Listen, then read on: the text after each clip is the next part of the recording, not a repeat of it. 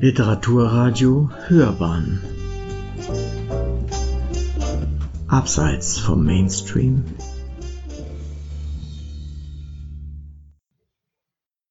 Caroline Würfel Drei Frauen träumten vom Sozialismus. Christa Wolf, Maxi Wonder und Brigitte Reimann, das literarische Dreigestirn. Ohne diese drei Frauen wäre die Literatur der DDR um vieles ärmer, womöglich undenkbar. Noch heute werden sie gelesen, in Schule, im Studium. Ihre Bücher erleben Neuauflagen, werden, einst gekürzt veröffentlicht, nun in voller Länge gedruckt, wie aktuell Reimanns Roman Die Geschwister. Die Journalistin und Autorin Caroline Würfel zeichnet mit ihrem Band Die drei Frauen träumten vom Sozialismus nicht nur die einschneidenden Ereignisse und Einflüsse der drei Schriftstellerinnen nach, Sie erzählt von ihrem Verhältnis untereinander und zur DDR, dem Land, in dem sie lebten. Schon allein jedes der drei Leben würde vermutlich unter diesem Thema einen Band füllen. Chronologisch und mit wechselndem Fokus auf die drei Autorinnen wählte Würfel eine simple wie nachvollziehbare Form für ihr Buch aus. Sie beginnt mit der Kindheit und endet mit dem Tod, dem allzu frühen Lebensende Reimanns und Wanders, die beide an Krebs erkrankt waren, 1973 bzw. 1977 starben. Bereits in den frühen Jahren lässt sich bei den Autorinnen, alle in den 1930er Jahren geboren, eine Gemeinsamkeit ablesen trotz unterschiedlicher geografischer wie gesellschaftlicher Herkunft, Reimann in Burg geboren, stammte aus einer bürgerlichen Familie. Wanda war ein Arbeiterkind im kommunistischen Milieu in Wien aufgewachsen. Wolf kam mit der Flüchtlingswelle am Ende des Zweiten Weltkrieges aus dem ostpreußischen Landsberg nach Thüringen. Konnte sie sich ohne Bücher und das Lesen die Welt nicht vorstellen. Der Samen ihres später literarischen Schreibens wurde also früh gelegt. Ein Ort, der sie zusammenführte, war der VEB Elfenbeinturm oder der sozialistische Zauberberg, wie das Heim des Schriftstellerverbandes in Petzkow am Schwilosee.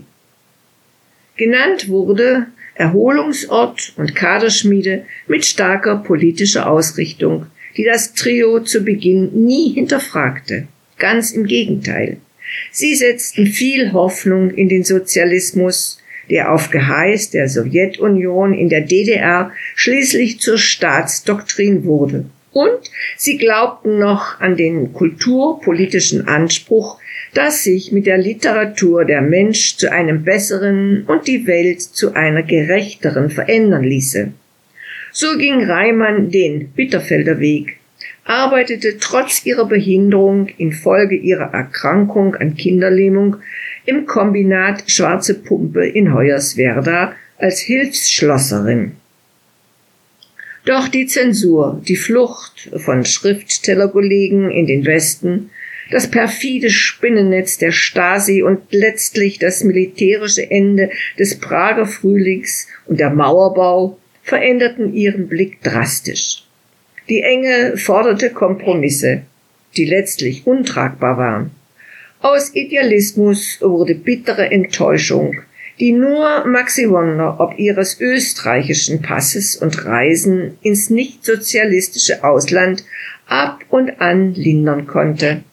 Selbst Christa Wolf, einst vehemente Verteidigerin von Partei und Politik, verlor schließlich den Glauben daran und zog sich mehr und mehr zurück. Ihr gemeinsamer Traum zerplatzte wie eine Seifenblase.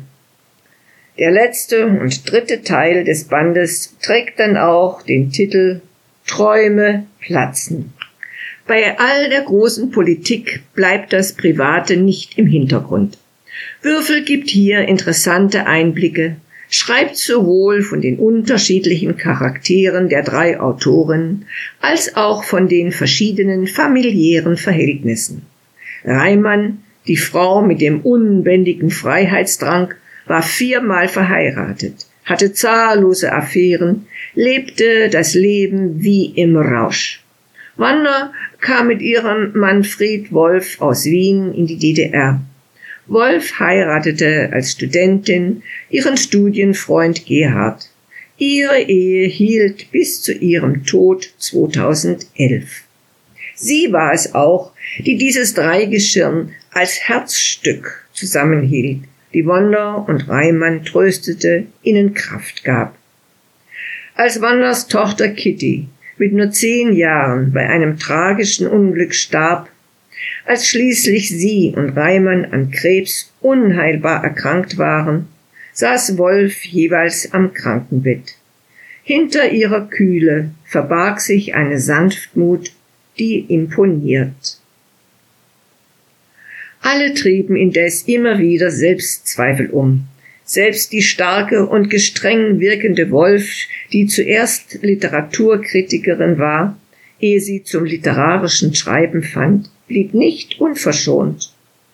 Enttäuschungen lagern sich wie Gift im Körper ab, als sie im Fall Werner Bräunig ihren Kollegen und sein Werk Rummelplatz, das erst 30 Jahre nach seinem allzu frühen Tod 2007 erscheinen konnte, verteidigte, erlebte sie das ganze Ausmaß eines Systems, das Kritiker nicht haben wollte und mundtot machte und erlitt Depressionen und Schwächeanfälle. Neben Politik und Privatheit ist die Literatur die dritte Säule, auf die Würfel ihr Buch aufbaut. Wenngleich ihr Erfolg zu Lebzeiten unterschiedlich ausfiel, wurde das Schreiben für alle zur Lebensnotwendigkeit, zur persönlichen DNA. Im Mittelpunkt dabei die großen Werke Reimanns unvollendeter Roman Franziska Linkerhand, Wanders Band mit Frauenporträts Guten Morgen, du Schöne, Wolfs Klassiker Der geteilte Himmel und Nachdenken über Christa T. Letzteres Werk erschien erst nach einem langen Zensurprozess in einer kleinen Auflage trotz Wolfs Bekanntheit. Würfel, 1986 geboren in Leipzig, ist mit den Büchern der großen DDR-Autorinnen groß geworden, wie sie in ihrem sehr persönlichen Nachwort schildert. Nicht nur die Wiederlektüre deren Werke sowie begleitende Sekundärliteratur bilden das Grundgerüst. Würfel reiste zu den Lebensorten ihrer Heldinnen. Eine Tour durch Ostdeutschland mit Stationen wie Burg, Halle, Neubrandenburg und Hoyerswerda. Die daraus entstehende Chance, dem Band mittels reportagehafter Züge eine besondere Stimmung zu verleihen und das Gestern mit dem Heute zu verbinden. Man denke da an den Niederländer Gerd Mark, der den Belgier Steffen Hertmanns wurden indes leider vertan. Drei Frauen träumten vom Sozialismus, liest sich dennoch wie im Rausch, lehrt berührt und bringt sowohl West als auch Ost drei unvergessene Schriftstellerinnen und ihre wechselvolle Zeit durch zwei Diktaturen näher, hat allerdings auch so manche Schwäche. Auf der Suche nach einer gendergerechten Sprache, die zweifellos ihre Berechtigung hat, verliert sich die Autorin in gleich mehreren Varianten, statt einer zu folgen. Auch inhaltliche Fehler lassen sich finden, wenn die Autorin von Untertage schreibt, wenn es sich im Fall der Lausitz um Tagebauer handelt. Und auch die ab und zu zu saloppe Sprache und die allzu persönliche Nähe Würfels zu Wolf, Reimann und Wander, die sie manchmal nur mit ihren Vornamen erwähnt, scheint unverhältnismäßig zu sein. Nichtsdestotrotz ist ihr Band eine überaus lohnende wie eindrückliche Lektüre, nicht nur für jene, die von der DDR und der Literatur in dem Land, was es nicht mehr gibt, nur wenig wissen, auch für jene, die die Zeit jener großen Frauen kennengelernt haben. Caroline Würfel. Drei Frauen träumten vom Sozialismus. Erschienen im Hansa Verlag Berlin. 272 Seiten, 23 Euro.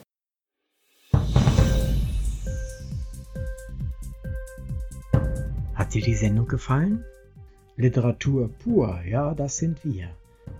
Natürlich auch als Podcast. Hier kannst du unsere Podcasts hören.